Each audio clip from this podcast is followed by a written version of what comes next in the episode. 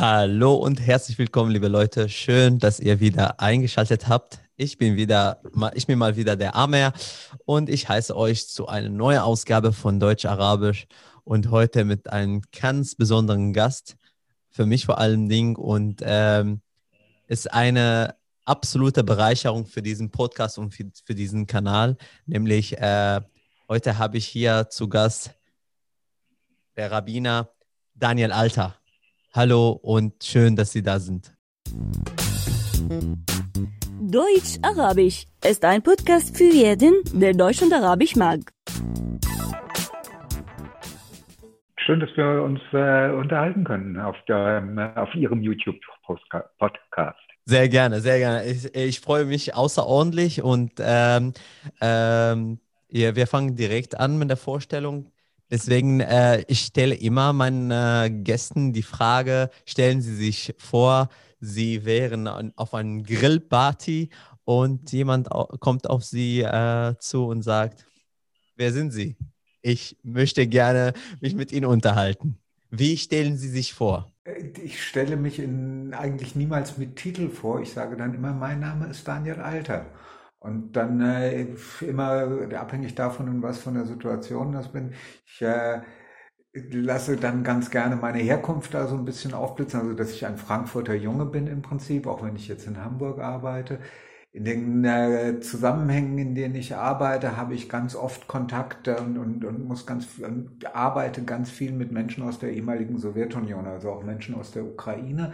Und dann ist einer meiner nächsten Sätze, wenn ich mit Menschen mit ukrainischem Background äh, spreche, ja, dass mein Papa eben aus der Ukraine kommt und viele kennen dann auch die, äh, die wenn es etwas spaßiger und lustiger und informeller ist, dann bekenne ich mich gleich zu meinem Fußballverein, weil Eintracht Frankfurt ist ja bekanntlich der coolste Fußballverein von allen. das lassen wir erstmal so stehen. Äh, das finde ich gut. dann lassen wir so stehen. Sie sind bei mir im, im, äh, zu Gast, daher äh, ich muss ja äh, Sie und Ihren Verein auch respektieren, daher alles gut. Äh, und ähm, ja, schön. Und äh, vor allen Dingen, äh, es ist interessant zu sehen, dass sie äh, erstmal den Titel gar nicht so ansprechen und sagen, was sie eigentlich beruflich machen. Weil das ist ja im Grunde auch ihrem Beruf, oder? Ja, es, es gibt natürlich, äh, es gibt im, im, professionellen Zusammenhang kann man auch auf Situationen stoßen, auf Konferenzen oder Tagungen, wo es notwendig ist, dass man dem Gegenüber gleich vermittelt, aus was für einem beruflichen Zusammenhang man kommt. Aber ähm, im Umgang mit, in Anführungszeichen, ich sage das jetzt mal ganz flapsig, im Umgang mit normalen Menschen, also nicht in Tagungen oder Konferenzsituationen, schafft so ein Titel ja eher Distanz und das will ich ja eigentlich nicht. Ich will eigentlich mit jedem versuchen, möglichst auf Augenhöhe und eins zu eins zu reden und äh, dann brauche ich den Titel erstmal nicht. Sehr schön gesagt, sehr schön gesagt. Ähm, also, wir haben jetzt gewusst, Daniel Alter kommt aus Frankfurt, ist ein Frankfurter Junge, arbeitet mit ganz vielen Menschen aus der ehemaligen Sowjetunion. Aber in Hamburg arbeitet. Genau, in Hamburg. Und äh, aber mehr wissen wir nicht. Und ich habe aber schon im Vorfeld schon äh, quasi angeteasert, äh, Sie sind Rabbiner.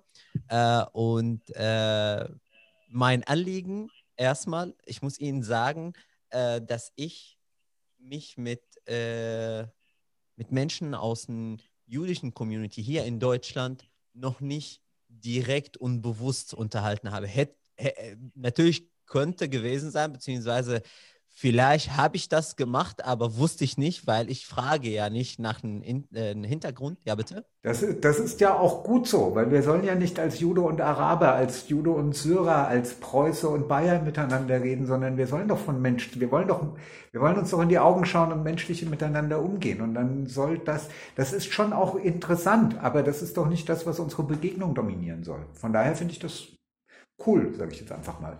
Ja, ähm, ich finde es auch sehr, sehr, sehr wichtig, dass man als Mensch als erstes so äh, angesehen ja, wird. Abge abgesehen, abgesehen von der Ethnie, abgesehen von Konfession oder sonst was. Und äh, deswegen äh, für mich aber umso, umso besonderer das Ganze, dass ich weiß, wie sie, wie sie einigermaßen denken und wie, was sie jetzt von sich gegeben haben. Und äh, das ist für mich auch eine sehr große Bereicherung. Äh, für mich ist allerdings, äh, für mich ist allerdings das Ganze auch besonders und deswegen spreche ich das auch an, äh, weswegen ich stolz darauf bin, jetzt auch mit einem Juden auch zu sprechen.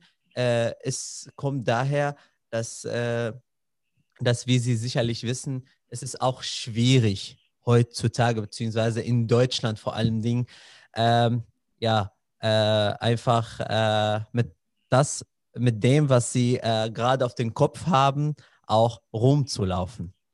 Und äh, dass man, genau, genau.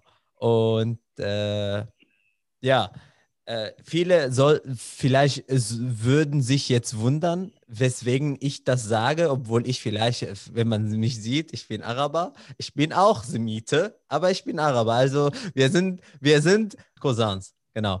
Und ähm, was ich sagen wollte, ähm, Herr Alter, sagen Sie, was hat Ihnen das Leben, beziehungsweise was hat sich in den letzten Jahren geändert hier in Deutschland? Wie ist Ihr Einblick auf das Geschehen hier in Bezug auf Juden? Also wenn wir von meiner Community, von der jüdischen Community reden, dann kann ich sagen, dass wir alle das Gefühl haben, dass in den letzten sieben, sechs, sieben, acht Jahren unsere Situation sich sehr zu unserem Nachteil verändert hat. Der Hass auf Juden hat eine neue Qualität bekommen, er wird immer aggressiver und auch immer offener vor allem. Also ich arbeite schon sehr lange für, also seit Ende meines ersten Studiums arbeite ich für jüdische Organisationen und wir haben immer so diese anonymen Briefe, wir haben so Briefe bekommen, mit, wo es um Hass ging, wie, wie, wie schlimm wir sind, was für Verbrecher wir sind, wie sehr wir gehasst werden und so weiter. Und zum Beispiel vor zehn Jahren, vor zwölf Jahren war das so, dass alle diese Briefe immer anonym gekommen sind. Und man hat an der Sprache und wie die Menschen geschrieben haben gemerkt, dass das auch keine besonders gebildeten Menschen waren. Heute in den letzten Jahren, also ich habe bis 2015 äh, für die jüdische Gemeinde zu Berlin als Beauftragter zur Bekämpfung von Antisemitismus gearbeitet. Und da ist mir dann halt auch aufgefallen, dass das sich geändert hat, weil diese Zuschriften waren immer noch voll von Hass, aber erstens mit vollem Namen mittlerweile, ja, mit Namen und Adresse. Und es waren gebildete Leute. Also es waren Leute, die dann auch im Beruf dazu geschrieben haben. Das waren Ärzte, Universitätsdozenten und so weiter. Und was eben auch auffällig war, da die so gebildet waren, wissen sie ganz genau, wie sie dich, äh, wie sie dich diskriminieren können oder dich hasserfüllt ansprechen können, ohne irgendwo den Tatbestand der Beleidigung zu erfüllen. Also man konnte dann auch, es war sehr geschickt formuliert, diese Zeilen haben vor Hass nur so, da, da lief der Hass zwischen den Zeilen raus. Aber es war so geschickt formuliert, dass man keinen Ansatzpunkt hatte, eine Anzeige zu stellen. Und das hat sich das hat sich in den letzten Jahren, das ist die eine Sache. Und das andere ist, dass es dann eben auch äh, nicht nur in den Zuschriften, also es, es, es, gab Situationen, in denen zum Beispiel 2013 in Berlin auf der Straße skandiert wurde, Hamas, Hamas, Juden ins Gas. Und das hat es vorher in den Jahren davor hat es solche Slogans, das haben vielleicht Leute gedacht, also man muss da ja nicht naiv sein. Aber das hat sich in den Jahren davor zumindest niemand getraut, in der Öffentlichkeit zu sagen oder zu skandieren. Ich frage äh, Sie jetzt deswegen, äh, weil für mich beziehungsweise für ganz viele Menschen in diesem Land, jetzt abgesehen jetzt äh, von Juden, sondern ich spreche von ganzem Volk, von allen Mitbürgern in, in Deutschland, äh, dass quasi nachdem diese große Einwanderung von sehr vielen Migranten mit muslimischem Hintergrund äh, in Deutschland statt, standfand, äh, quasi das Land damit ruckständig gemacht wurde. Und äh, damit einhergehend könnte der ein oder andere auch denken, okay, das bedeutet auch Muslime aus der Ecke, wo äh, Israel als Staat gehasst wird, dann könnten genau diese Menschen, die von, die von dort aus nach Deutschland kommen, auch diesen Hass mittragen. Wie empfinden Sie das? Ähm, also ich würde gerne eins vorwegschicken. Also ja. ganz, ich, ich sehe da ein Problem. Ich werde versuchen, das Problem gleich äh, zu schildern. Aber ganz abgesehen von diesem Problem bin ich der Auffassung, dass ein Land wie Deutschland moralisch verpflichtet ist, Menschen, die fliehen, also wirkliche Flüchtlinge aufzunehmen. Und zwar so viele, wie das auf eine vernünftige Art und Weise machbar ist. Ähm, das Problem dabei ist, ich, ich denke, sowas muss einfach auch ein bisschen, hätte besser vorbereitet werden müssen. Einmal Integration für die Menschen, die zu uns kommen, hätte besser vorbereitet werden müssen. Aber auch letzten Endes hätte die Gesellschaft, die schon hier ist, auf die Integration von ganz vielen Menschen aus einer anderen Kultur besser vorbereitet werden müssen. Es ist, es ist einfach eine Tatsache. Es kommen mit den Flüchtlingen kommen viele Menschen, bei denen der Hass auf Juden, wie soll ich sagen, zur Alltagskultur eigentlich auch gehört hat. Also Länder wie Syrien zum Beispiel äh, oder auch, äh, ja, also Syrien ist ein ganz gutes Beispiel, denke ich mir. Und äh, das kann man am besten auch an der Erfahrung einfach schildern, die eine jüdische Gemeinde gemacht hat. Viele von unseren Gemeinden haben natürlich auch die Türen für Flüchtlinge aufgemacht und gesagt, wir bieten euch Deutschkurse an, wir bieten Integrationskurse an, wir, wir helfen euch hier ein bisschen zurechtzukommen. Und ich kann mich jetzt an die liberale jüdische Gemeinde in Kiel erinnern. Die haben also auch sofort die Türen aufgemacht. Und ein Teil der Flüchtlinge hat dann sofort gesagt, was? Wir sind hier bei Juden? Nee, wir gehen hier sofort weg. Mit euch wollen wir nichts zu tun haben. Es gab aber auch andere, die gesagt haben, ja, hm, also unsere Regierung hat uns sowieso unser ganzes Leben lang angelogen und manipuliert und betrogen. Das kann genauso gut sein, dass wir uns auch über die Juden und über Israel angelogen und betrogen haben. Wir bleiben jetzt erstmal hier und schauen uns das alles an. Und dann sind da natürlich dann auch positive Kontakte draus entstanden. Es gibt es. Ja. Es gibt Menschen, die sind, die sind, wie soll ich sagen, aufgehetzt, manipuliert, weil es äh, Regime gibt und immer gegeben hat und immer noch gibt, die eben ihre ganzen Probleme dadurch lösen, dass sie das auf einen äußeren Feind oder auf einen äußeren Bösewicht projizieren. Und das sind ganz oft wir Juden. Mhm. Ähm, wie Sie jetzt gerade äh sich selber und die Community genannt haben Newton. Und ich habe auch absichtlich die Frage damit formuliert, dass ich Israel gesagt habe und ich sage es auch sehr bewusst, weil, wie Sie wissen, es gibt einen Hass gegen Juden. Vielleicht findet man diesen Hass auch hier in Deutschland. Es gibt aber Definitiv. Hass. Ja, und es gibt auch einen anderen Hass, nämlich auf äh, Zionisten die. Dazu würde ich gleich was sagen. Ich möchte ganz kurz, weil Sie haben ein ganz wichtiges Stichwort ja. äh, gegeben, dass ich habe, das, das ist so ein bisschen, das soll nicht unter den Tisch fallen. Wenn ich mich zynisch, also so ironisch fies ausdrücken darf, dann würde ich sagen, für um ein Problem mit Hass auf Juden zu haben, hätten wir keine Migranten gebraucht. Das gab es in der, das gibt es in der, auch in der deutschen Gesellschaft ohne Migrationshintergrund. Das ist dort auch weit verbreitet und das ist auch ein Problem von uns. Das ist mir eine Sache, die ganz wichtig ist. Wir haben eine Reihe von Problemen. Und es darf auf ja. gar keinen Fall dazu kommen, dass äh, alle Menschen mit den Fingern auf die Muslime, Araber oder Türken zeigen. Genauso wie es andersrum auch nicht sein darf, dass dann alle auf die Rechtsradikalen oder Linksradikalen zeigen, sondern wir müssen offen und fair und, und, und auch wenn das manchmal schmerzhaft ist, es ist wichtig, dass wir mit solchen Problemen umgehen und offen und fair darüber reden.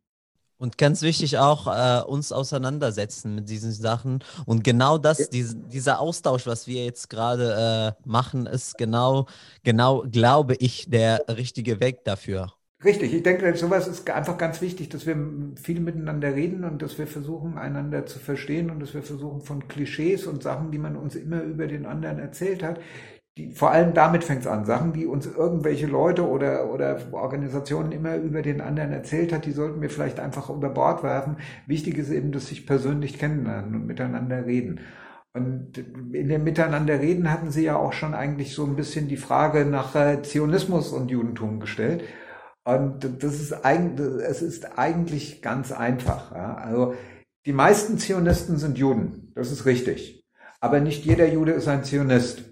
Und die Tatsache, dass jemand sich als Zionist definiert, das ist genauso wie die Tatsache, dass sich jemand als Palästinenser definiert. Das ist die Tatsache, dass jemand sagt, ich bin für Israel, sollte noch keine Grundlage dafür sein, dass man so einen Menschen diskriminiert oder angreift. Genauso wenig wie ich ich, ich bin auch im weitesten Sinne pro-israelisch. Ne? Aber ich würde niemals jemanden angreifen oder diskriminieren oder beleidigen, weil er in diesem Konflikt eine andere Meinung hat. Dieser Konflikt ist in meinen Augen eine einzige Tragödie.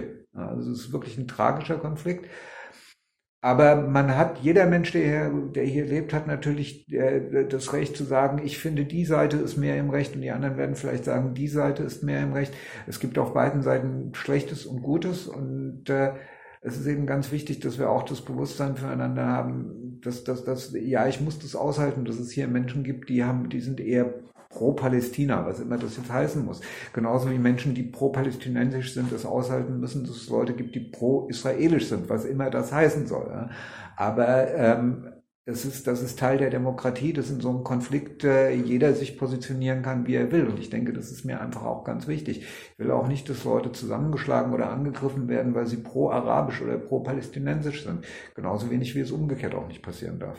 Ich glaube, wer, äh, wer quasi äh, für sich selber keinen Demut und äh, Hass und Diskriminierung wünscht, wünscht auch ganz bestimmt auch für die anderen Gruppen und Ethnien und Menschen auch nicht, oder?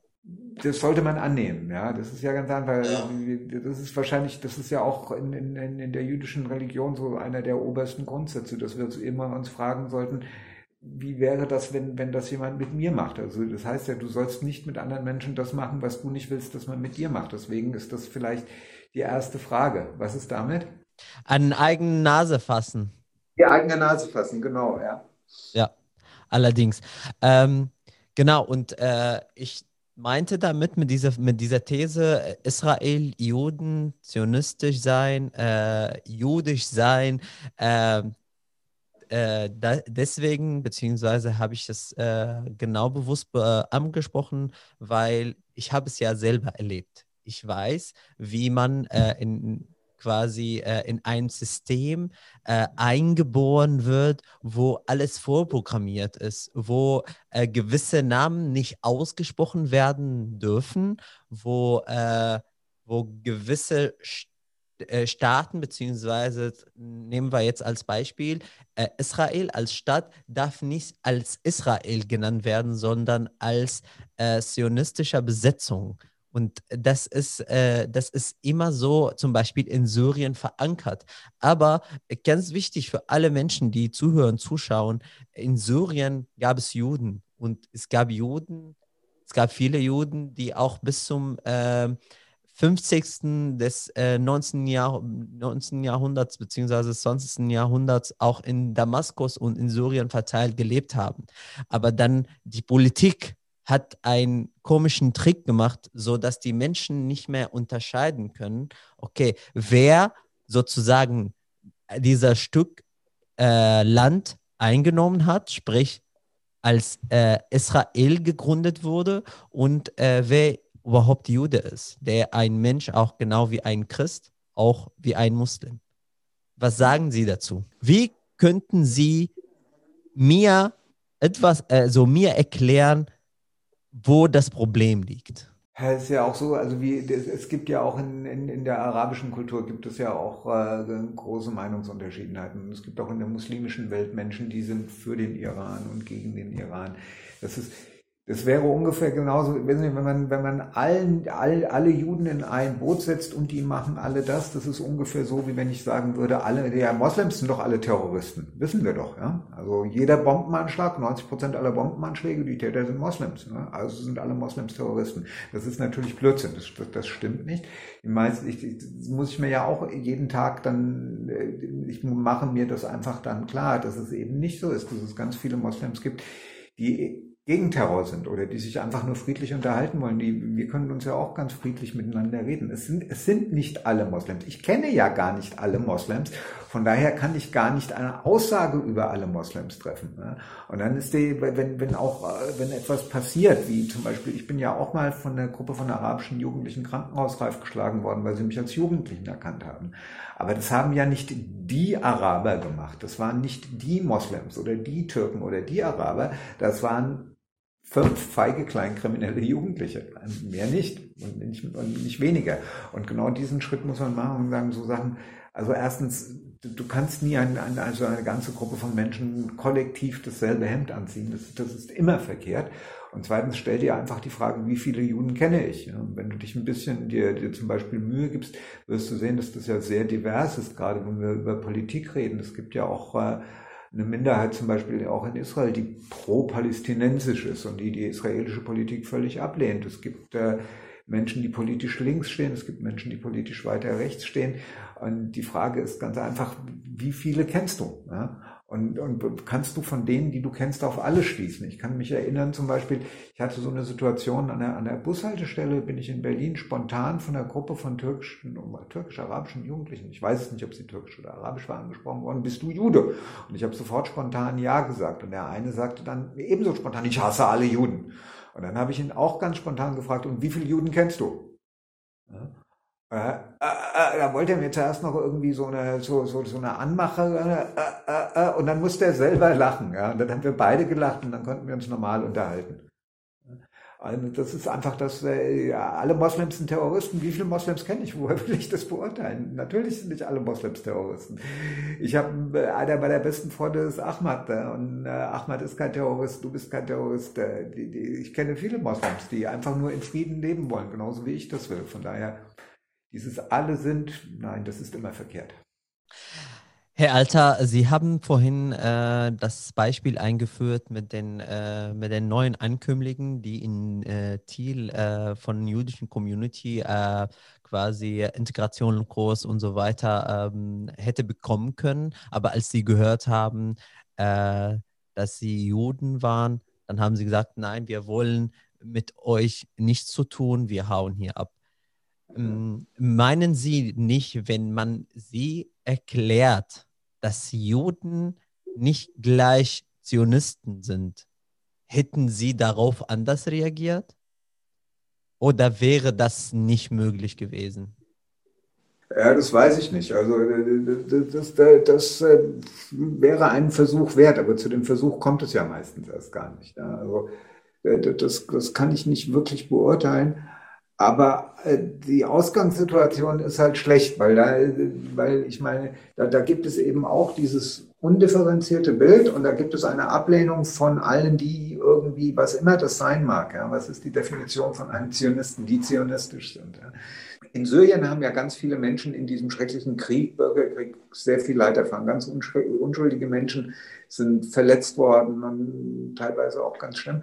Äh, zum Beispiel hat ja Israel auch äh, Verwundete und Verletzte aus Syrien behandelt. Es, es, es, kamen immer wieder Menschen an die Grenze mit der Bitte geholfen zu bekommen. Und es waren teilweise waren so ein, so ein Armeelazarett direkt an der Grenze aufgebaut, damit man eben Verletzte, die kamen und um Hilfe geboten hat, gebeten hat, sofort behandeln kann. Es gibt, äh, wir wissen es, es dass gerade aus Staatschef und Staatsoberhäupter sich ganz gerne auch in israelischen Krankenhäusern haben behandeln lassen in den letzten Jahren. Das zeigt ja auch alles, äh, dass das gibt jüdische Menschen, die gegenüber arabischen oder muslimischen Menschen, die auch eins zu eins behandeln, so als wie, genau wie jeden anderen Menschen auch. Es gibt natürlich auch jüdische Menschen, die Vorurteile haben gegen Moslems oder Araber. Äh, genauso wie es Araber gibt, die Vorurteile gegen Juden haben. Genauso wie es Araber gegeben hat, die in, äh, im Zweiten Weltkrieg, als die Nazis alle Juden umbringen wollten, Juden gerettet haben. Dieses alle Juden sind, alle Araber sind, alle Deutschen sind, alle Amerikaner sind, da, damit schaffen wir immer nur Probleme. Das ist, das ist, der, das ist irgendwo so ein, dieses, dieses pauschale Schuldzuweisung für eine Gruppe, das ist, da wird nie etwas Gutes herauskommen. Ja, da bin ich ganz Ihrer Meinung und ich denke, verallgemeinern sollte man im besten Fall auch in allen Fällen nicht tun. Ähm, ähm, ich denke, ich denke von meiner Wahrnehmung, da ich ja äh, auch in diesem Land äh, erst seit äh, sechs Jahren, etwa sieben Jahren lebe, ähm, dass äh, so viel wie auch Integration, beziehungsweise wenn man die Leitkultur dieses Landes äh, quasi beigebracht bekommt, dass man äh, unbedingt auch ein Licht darauf werfen soll.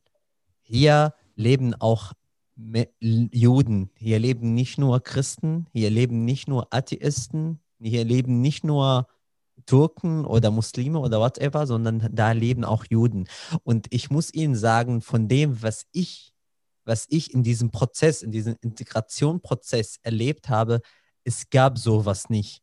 So dass man darauf, man, man weiß ja von der Geschichte, man weiß, dass damals NS-Zeit gab, man weiß, dass äh, Menschen ermordet, äh, äh, umgebracht und auf eine schreckliche Weise äh, getötet wurden und so weiter. Aber man wie, wie, Sie, wie Sie sagten oder weswegen ich diese Frage gestellt habe mit den, äh, mit den Leuten aus Ziel, weil ich glaube, wenn diese Menschen schon von Anfang an gesagt bekommen oder erklärt bekommen, äh, hier auch leben Juden, nicht Israelis, dann vielleicht hätten, hätte die Begegnung viel besser klappen können?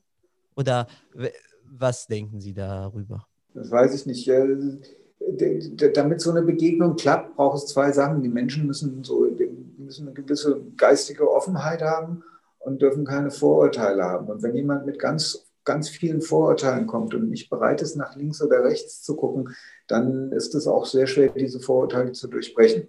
Es gibt Menschen, bei denen geht es. Es gibt Menschen, wenn halt Menschen bereit sind, über ihren eigenen Teller mal ein, ein, ein bisschen hinauszugucken, ja, ähm, dann besteht die Möglichkeit, dass man sowas ändert und durchbricht. Aber das, also man kann nicht allgemein sagen, dass das, dass das, äh, dass das so ein Zaubermittel ist. Aber was, was halt das Beste ist immer und was am, am besten wirkt, ist die persönliche Begegnung, der persönliche Kontakt. Aber ich glaube, das hatten wir vorhin ja auch schon gesagt. Ne? Wie sollte, also wir haben jetzt über Integration gesprochen, wir haben über Neuankömmlinge, wir haben über Deutschland, wir haben über Juden gesprochen. Äh, wie könnte das Geheimrezept lauten, um Hass gegen Juden jetzt zumindest in Deutschland abzulegen oder vielleicht auch im besten Fall komplett ab, abzuschaffen? Ähm, also das Problem ist, wie gesagt, ein größeres. Das, das Problem bezieht sich ja nicht nur auf die Community mit, Community mit einem äh, Migrationshintergrund, also nicht nur auf, äh, auf Flüchtlinge und nicht nur auf äh, Menschen mit einem arabischen oder muslimischen oder türkischen Hintergrund. Wir haben ja ähm, in, in, in, in, der, in der Gesellschaft ohne Migrationsgeschichte haben wir ja schon ein gravierendes Problem. Also ich kann auch Zahlen dazu nennen. Es ist ähm, 2012 hat der Bundestag mit so einer Untersuchung in Auftrag gegeben, wie viele Menschen aus der deutschen Kerngesellschaft, also ohne Migrationshintergrund und in der Mitte der Gesellschaft, so latente antisemitische Vorurteile haben. Latente Vorurteile heißt ähm, nicht, ich hasse alle Juden, sondern das sind Leute, die zum Beispiel, ich habe ja nichts gegen Juden, aber hm, die manipulieren die Finanzmärkte immer so oder sowas. Oder die haben so viel Einfluss in der Politik oder in den Medien oder weiß der Kuckuck was. Ne? Aliman, Aliminati. So mäßig. Ja, genau. Und das gibt es bei 25 Prozent aller Menschen, hat es das gegeben. Und, und da haben wir natürlich auch das Problem, dass dann zwischen der Kerngesellschaft und den migrantischen Communities eine Wechselwirkung entsteht. Wenn äh, die sehen, ah, in der Kerngesellschaft, die können ja auch alle keine Juden leiden. Weil wenn man schaut, 25 Prozent in der Mitte und dann haben wir noch den linken und den rechten Rand dazu, wo das auch sehr weit verbreitet ist, sind wir schon über 30 Prozent. Wenn dann jemand kommt, aus einem Land, in dem Hass auf Juden eigentlich schon einen staatstragenden Charakter fast hat.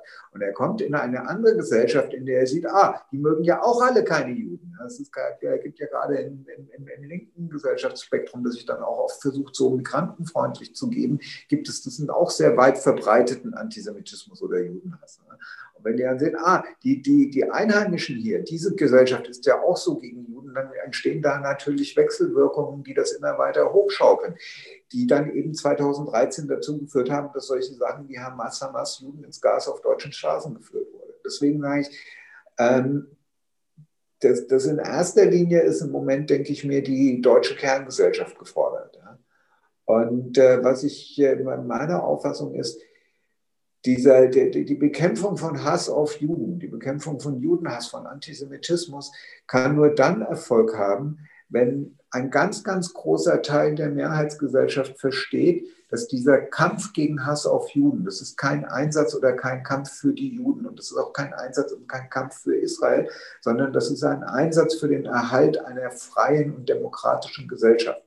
Wenn die Leute, wenn die, die Mehrheit unserer Gesellschaft das versteht und sich entsprechend verhält, dann werden wir das überwinden können. Und, und, und dann werden wir auch mit dem negativen Potenzial, das teilweise bei den Migranten äh, kommt, auch fertig werden.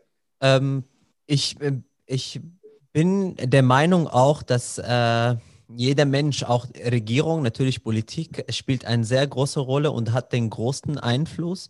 Ähm, ich bin aber der Meinung auch, dass äh, jeder Mensch an sich auch einen Beitrag leisten soll, weil, äh, weil quasi die Gemeinschaft, die Politik macht äh, sehr viel, aber äh, wie Sie sagten, 25 Prozent standen in der Mitte und von diesen 25 Prozent, da waren einzelne Menschen. Und wenn, wenn man an sich arbeitet, dann könnte man auf jeden Fall zu einem sehr großen Dialog kommen, sodass solche Missverständnisse nicht auftreten.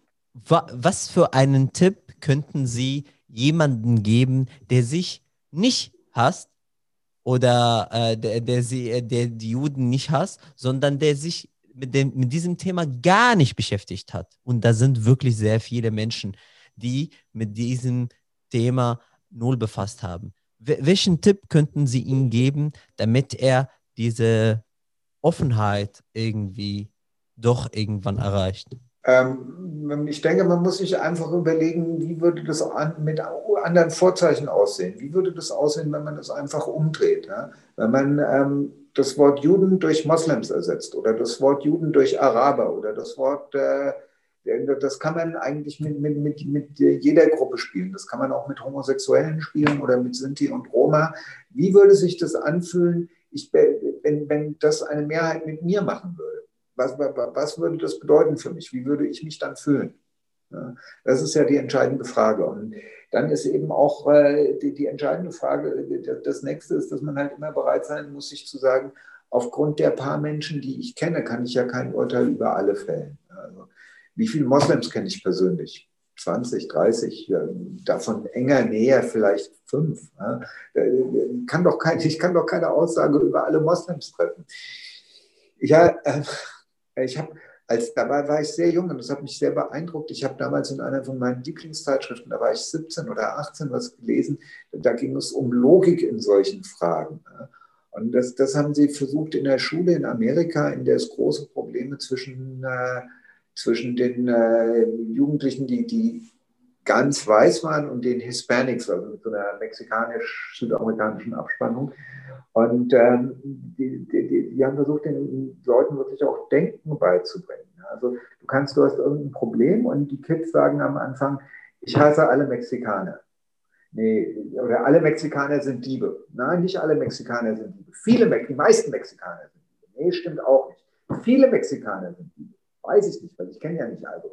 Äh, die meisten Mexikaner, die ich kenne, sind Diebe. Die meisten, ist, ich kenne Mexikaner, die Diebe sind. Also immer die, die so ein bisschen runterbrechen. Ja, also, ja. Ähm, es, es, es, ist ja gerade in den, in den Medien ist auch viel, wird auch viel Wind gemacht und so um äh, sexuelle Gewalt, die von Migranten ausgeht. Ja. Da, da, haben wir genau denselben Schritt. Alle Migranten sind Vergewaltiger.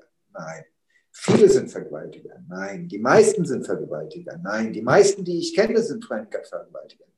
Nein, aber es gibt ein Problem mit Migranten, die sexuell übergriffig werden. Aber das heißt nicht die meisten und nicht viele und nicht alle. Also da, da muss man einfach differenziert denken, dass man wirklich hinguckt und, und, und sich zurücknimmt und sagt, ich kenne nicht alle, von daher kann ich kein Urteil über alle fällen.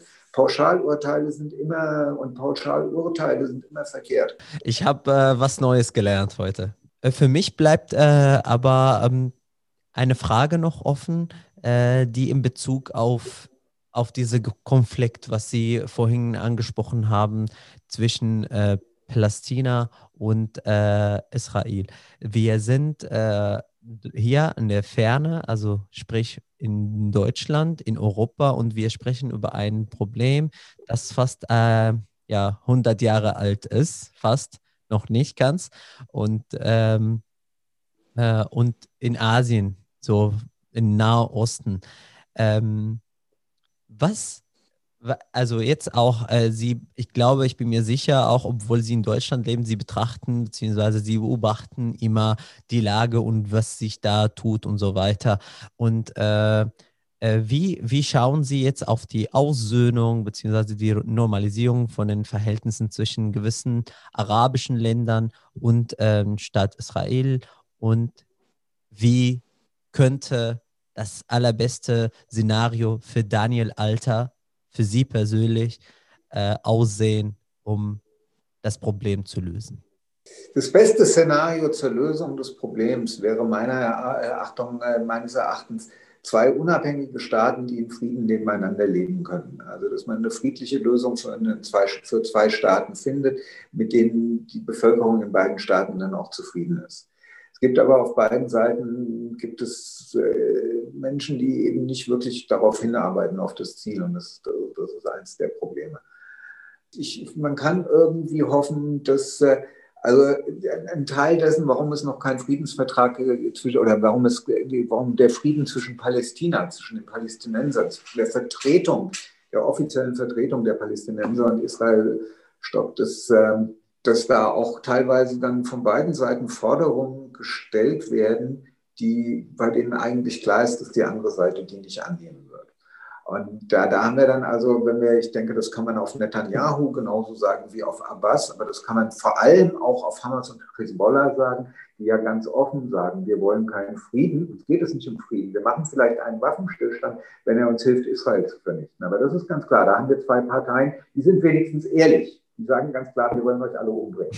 Und dann gibt es aber ja, das ist, das ist sympathischer als Abbas, der äh, so tut, als wie wenn er eine friedliche Lösung will. Der eine Politik, die eine friedliche Lösung aber einfach absolut verhindert. Ja.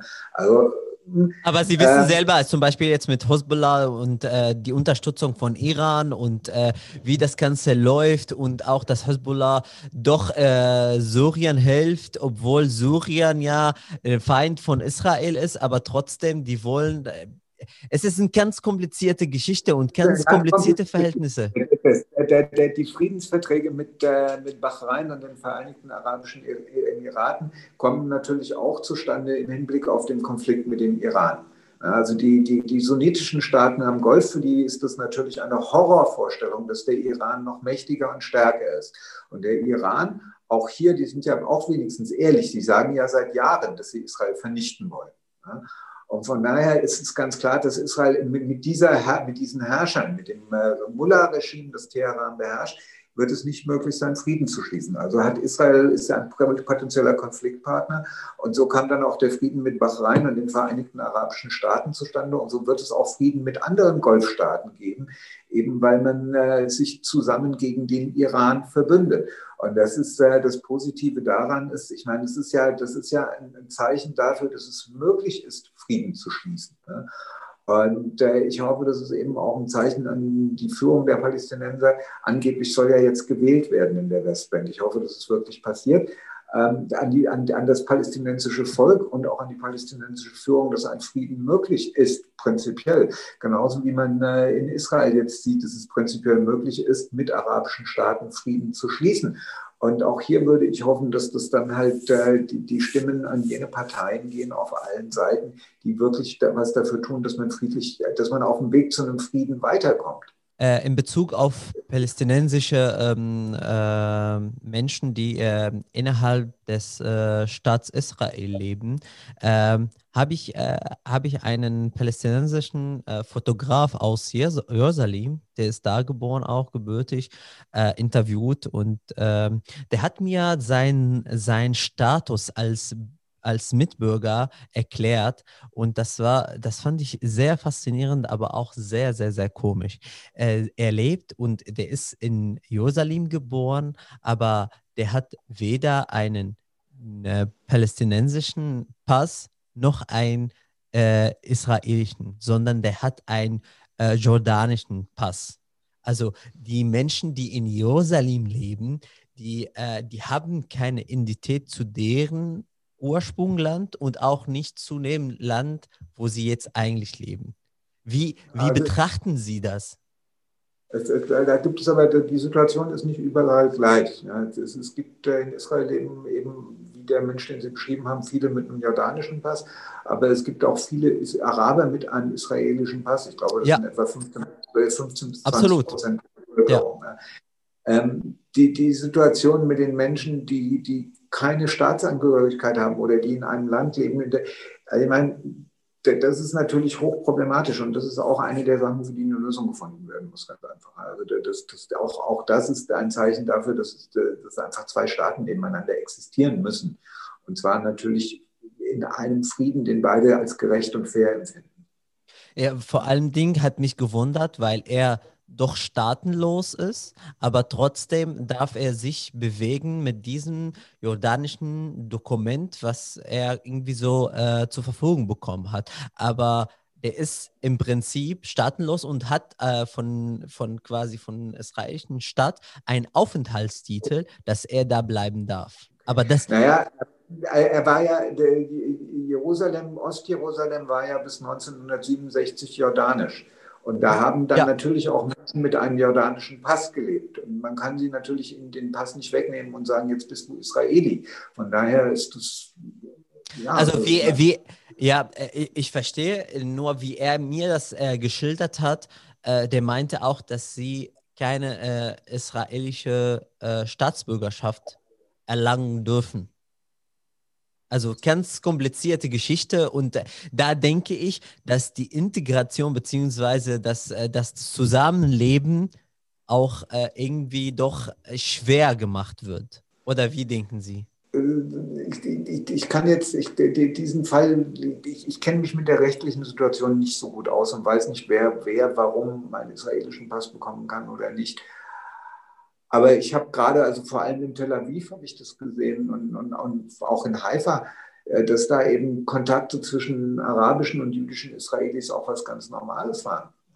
Und, und dass, dass, dass dann auch in Israel diese Mauern nicht so unbedingt durch die Köpfe der Menschen verlaufen. Also wie gesagt, auch äh, mein Freund Ahmad hat mir eben auch erzählt, dass er, mit, äh, dass er, er hat dann an der Universität in Tel Aviv studiert und hat ganz viele einfach auch jüdische Israelis als Freunde einfach auch gehabt, mit denen man sich gut verstanden hat.